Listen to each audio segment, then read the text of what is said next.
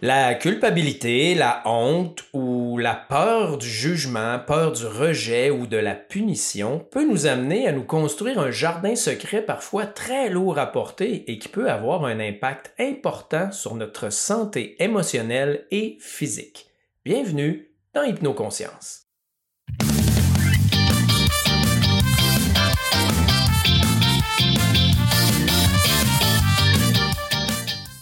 On garde tous des secrets à l'intérieur de nous que l'on ne veut pas dévoiler pour s'assurer que les gens nous aiment. Mais est-ce vraiment toujours fondé et positif pour nous? Je t'en parle dans un instant.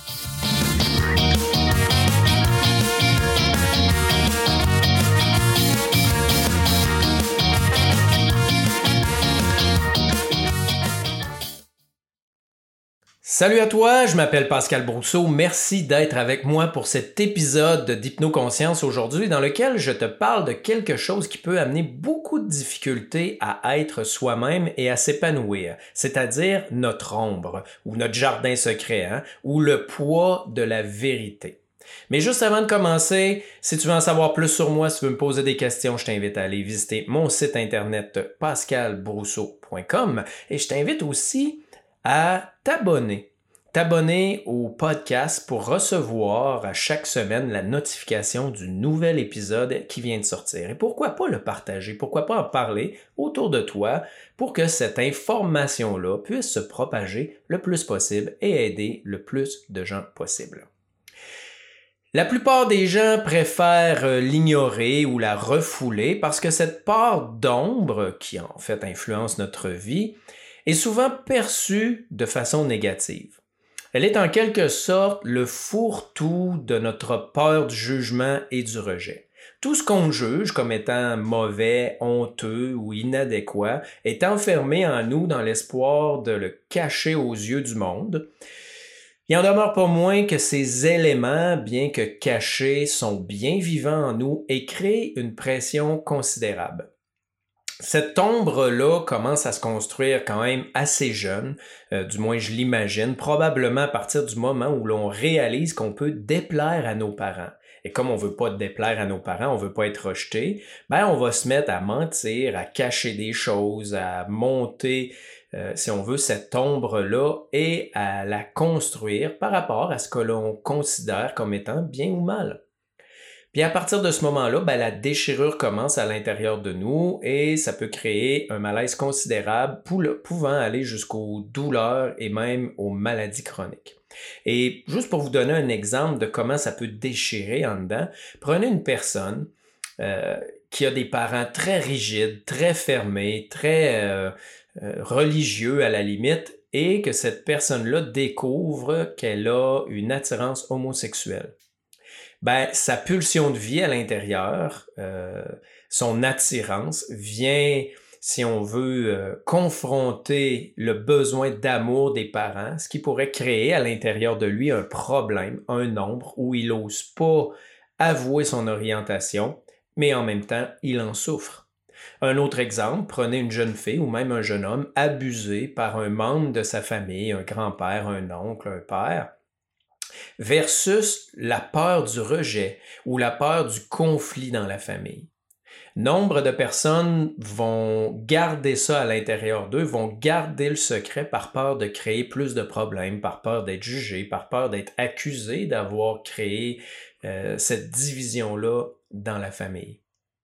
Ça peut être aussi euh, totalement personnel avec soi-même, basé sur des croyances euh, j'allais dire qu'ils n'ont pas de rapport, mais en fait, chacun ses croyances. Le problème, c'est qu'elle peut être limitante ou elle peut être aidante. Excusez. Acte que l'on fait par désir, mais que l'on juge euh, mal. Exemple, moi j'ai déjà eu euh, quelqu'un dans mon bureau qui filait pas bien, qui était tout à l'envers à cause de ses pulsions sexuelles, en fait, son besoin de se masturber. Euh, qui était très normale, mais elle en avait honte parce qu'elle me disait que c'était anormal et que c'était mal. Donc, elle se condamnait soi-même. Elle se condamnait elle-même, en fait, parce que j'ai pas besoin de vous dire que la pulsion sexuelle est plus forte que en général notre propre volonté. Donc, cette pulsion-là qui l'amenait à se masturber était plus forte que sa croyance qui disait que c'était mal. Mais comme elle le faisait, elle se condamnait elle-même et à l'intérieur d'elle, ça créait des problématiques, des souffrances émotionnelles, un malaise émotionnel en fait, et même euh, certaines manifestations physiques. Fait cette pression-là, en fait, elle vient du fait qu'on tente de retenir, de refouler une vérité ou une pulsion de vie qui demande à se manifester de l'intérieur. Oui, pulsion qui est souvent sexuelle, mais pas toujours. On pourrait donc dire qu'il s'agit euh, en quelque sorte d'un combat entre le désir de vivre et la peur de mourir. Parce que cette peur-là du rejet, ce besoin-là d'être aimé, en fait, c'est pratiquement une peur de mourir. Parce que dans nos cellules, c'est bien engrammé, étant euh, des mammifères qui vivent en tribu, en groupe, être rejeté égale la mort. Donc, comme on veut être aimé, ben, on va lutter à l'intérieur pour cacher ce qui pourrait déplaire aux autres et euh, au bout du compte, ben, on se détruit à petit feu. L'objectif pour apaiser, si on veut, les symptômes qui découlent de cette pression exercée par notre ombre, ben, consiste à alléger en fait le poids de cette ombre-là, le, poids de la pression qui est mis. Et moi, je suggère trois façons pour y arriver. Premièrement, il est important de travailler sur cette peur fondamentale du rejet qui prend beaucoup trop de place dans nos vies. Il faut comprendre que pour l'enfant, euh, le rejet de ses parents égale réellement la mort, effectivement. Tu es rejeté par tes parents, tu n'es pas capable de fonctionner tout seul, tu n'es pas capable de te nourrir. Encore plus si on recule il y a 10, 15 000 ans, ben c'était la mort. C'était la mort assurée. Euh, parce que cet enfant-là ne pouvait pas subvenir à ses besoins par lui-même. Par contre, à l'âge adulte, et encore plus dans notre société aujourd'hui, cette peur-là prend des proportions, euh, des proportions qui sont absolument pas justifiées. Mais comme d'habitude, savoir ne suffit pas pour en être libéré, euh, parce que ce mécanisme-là de survie est en nous depuis tellement longtemps. Donc, il va falloir passer à l'action, il va falloir, si on veut, reprogrammer nos comportements, agir différemment, faire face à nos peurs jusqu'à temps que le cerveau comprenne que bah, finalement, il n'y a pas de danger. Euh, pour tous les animaux vivant en groupe, en fait, le rejet euh, de la communauté signifie la mort. Donc, pour vous dire comment ça peut nous habiter, nous autres aussi. Donc, euh, il va falloir progressivement intégrer des nouveaux apprentissages. Euh, moi, j'utilise beaucoup la pleine conscience euh, qui permet de mettre en lumière des choses qui ne l'étaient pas à l'intérieur de nous, de s'observer, d'observer nos pensées, d'observer nos peurs, d'observer nos émotions, nos réactions physiques. Mais aussi, comme je disais, l'expérience concrète, sortir de notre zone de confort, qui vont amener le cerveau finalement à comprendre que on n'est pas en danger. Et pour ça, il faut souvent en faire l'expérience. Les gens ont peur, par exemple, d'être rejetés par leurs amis, ont peur d'être rejetés par leurs parents, mais souvent, c'est une peur qui n'est pas fondée. Et à la limite, même si elle est fondée, qu'est-ce qui est le plus important? Être rejeté par une, deux ou même plusieurs personnes ou être vraiment soi-même et vivre sa propre vie euh, comme on le veut? Deuxièmement, autre approche, on pourrait prendre conscience tout simplement des croyances qui nous poussent à penser qu'une chose est mauvaise ou bien honteuse ou inadéquate, comme le fait de se masturber. Quand cette cliente-là me dit ça, je pouvais très bien voir que pour elle, c'était réel. Se masturber était honteux et inadéquat et anormal. Alors que pour moi, ce qu'elle me disait faisait aucun sens. On n'avait absolument pas la même croyance. Donc, ça vaut la peine, en conscience, d'évaluer est-ce que la croyance que j'ai est réelle, c'est-à-dire, ou plutôt, est-ce qu'elle est avantageuse pour moi? Est-ce qu'elle crée vraiment des problèmes ou plutôt est-ce qu'elle est aidante? Et bon, personnellement, pour moi, par rapport à la masturbation, c'est clairement qu'elle était euh, limitante. Ensuite, ben, c'est à vous de choisir en fonction justement de votre foi, de vos croyances, de vos valeurs, de ce que vous voulez installer vraiment en vous euh, comme croyance et façon de penser. Ça va demander beaucoup d'observation consciente, d'honnêteté euh, envers nous-mêmes, en fait, et possiblement l'écoute attentive d'un coach ou d'un thérapeute, parce que souvent les croyances sont en grande partie inconscientes, et c'est à travers le langage qu'on se rend compte qu'on a une croyance. D'ailleurs, de là l'importance d'utiliser la pleine conscience pour observer ses pensées. Un jour, moi, j'observais mes pensées concernant l'abondance et je me suis entendu penser euh, que d'avoir des employés brimerait ma liberté. Mais une fois en, l'observant en pleine conscience, je me suis bien rendu compte que ça faisait aucun sens. Je sais très bien logiquement que d'avoir des employés va me rendre plus libre parce que ces employés-là font une partie de la tâche que j'ai pas envie de faire.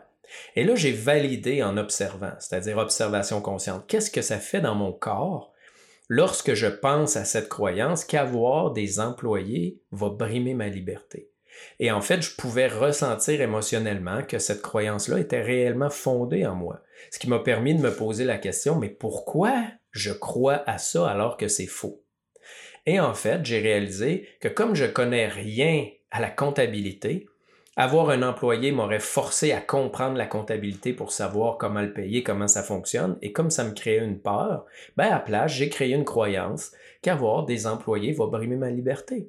Donc, j'ai créé une contre-croyance qui était avoir des employés va me rendre plus libre, et j'ai utilisé la magie de l'imagination pour m'imaginer avec des employés qui font les tâches que j'aime moins, et ressentir à quel point je me sentais plus libre.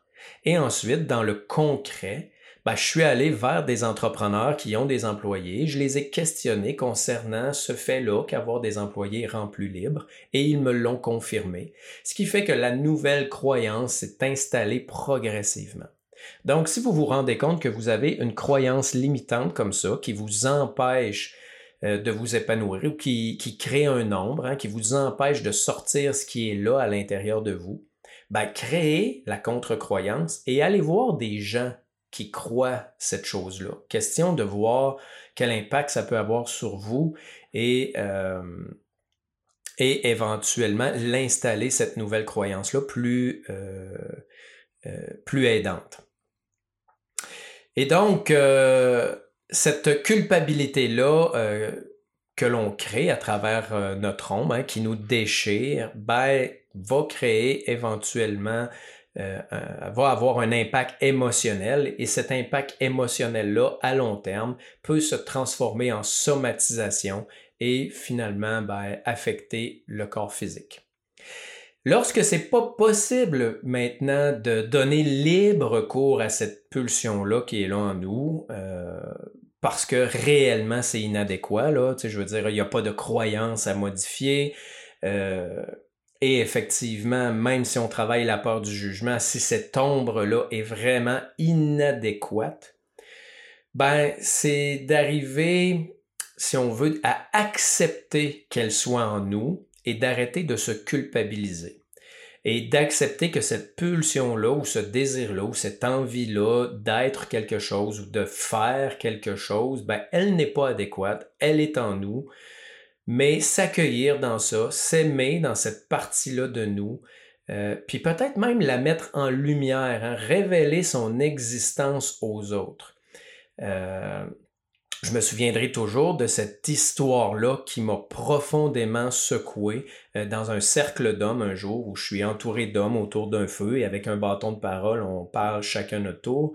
Et il y a ce jeune homme-là, fin vingtaine, euh, qui fond en larmes et qui nous raconte euh, comment il avait des pulsions sexuelles et des attirances pour des enfants, et même qu'il avait déjà commis des attouchements étant plus jeune, étant plus jeune lorsqu'il gardait des enfants. Euh, tout d'abord, je n'ai pas besoin de vous dire que j'ai été outré. Euh, j'étais plein de colère. Je me sentais extrêmement mal assis à côté de lui. Je ne savais pas comment réagir.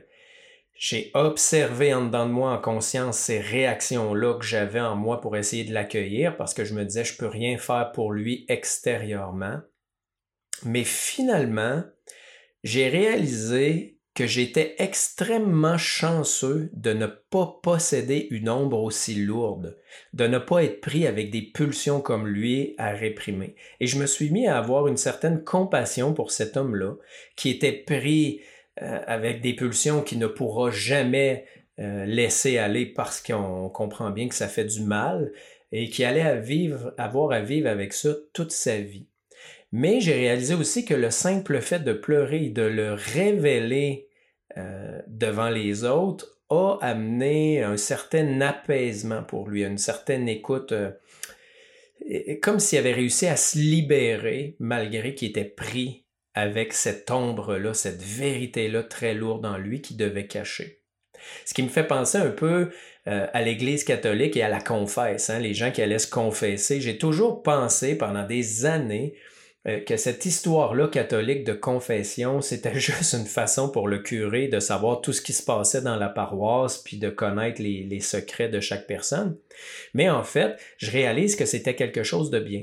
Les gens se torturaient, se faisaient du mal, se sentaient coupables et avaient honte d'avoir commis des péchés, mais on doit se dire que, bon, péchés qui avaient été créés à partir de croyances très limitantes, euh, propagé directement par cette même Église catholique, mais au moins en allant se confesser, ben, il pouvait se libérer, hein? il pouvait utiliser cette troisième façon-là de faire pour euh, libérer le combat et le poids de l'ombre qui était euh, à l'intérieur d'eux. Donc, faire la paix avec son ombre permet non seulement de se sentir plus léger et épanoui, mais nous donne aussi une meilleure compréhension des autres pour les accueillir sans jugement parce que nous avons tous notre ombre et certaines personnes ont euh, des ombres euh, euh, plus lourdes et plus grandes que d'autres. Hein. Des jardins secrets peut-être un petit peu plus grands puis un petit peu remplis de, de mauvaises herbes.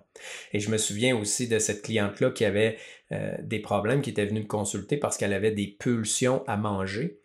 Et finalement, ce qui avait ressorti de l'hypnose, ce qui avait émergé spontanément, et ce qu'elle m'avait confessé, si on veut, euh, c'était quelque chose qu'elle cachait depuis l'âge de 17 ans à l'intérieur d'elle, et cette dame-là était rendue beaucoup plus âgée, et qui la torturait. Et le simple fait de l'avouer, c'est le devoir que je lui ai donné, parle-en à ton conjoint, parle-en à tes enfants, libère-toi de cette ombre-là qui est là en dedans, qui te fait souffrir et qui t'amène à avoir des pulsions et des comportements qui te nuisent.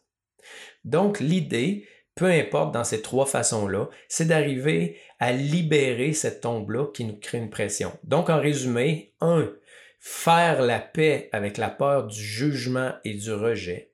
Parce que le jour où on accepte d'être jugé, le jour où on accepte d'être rejeté par certaines personnes, ben, on arrête de se rejeter soi-même et on accepte d'être soi-même.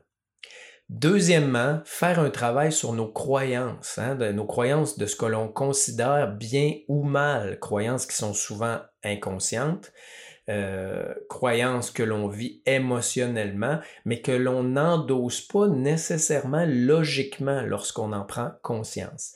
Donc à ce niveau-là, ça prend beaucoup d'observation consciente de soi-même, beaucoup d'observation euh, de ce que l'on dit, mais on peut avoir besoin éventuellement d'un coach ou d'un thérapeute qui nous écoute et à partir de nos mots, à partir de nos phrases, valide ce que l'on dit et est capable de mettre le doigt sur certaines croyances limitantes qui vont nous amener à avoir honte et à se sentir coupable sans raison, ce qui va construire notre ombre encore plus.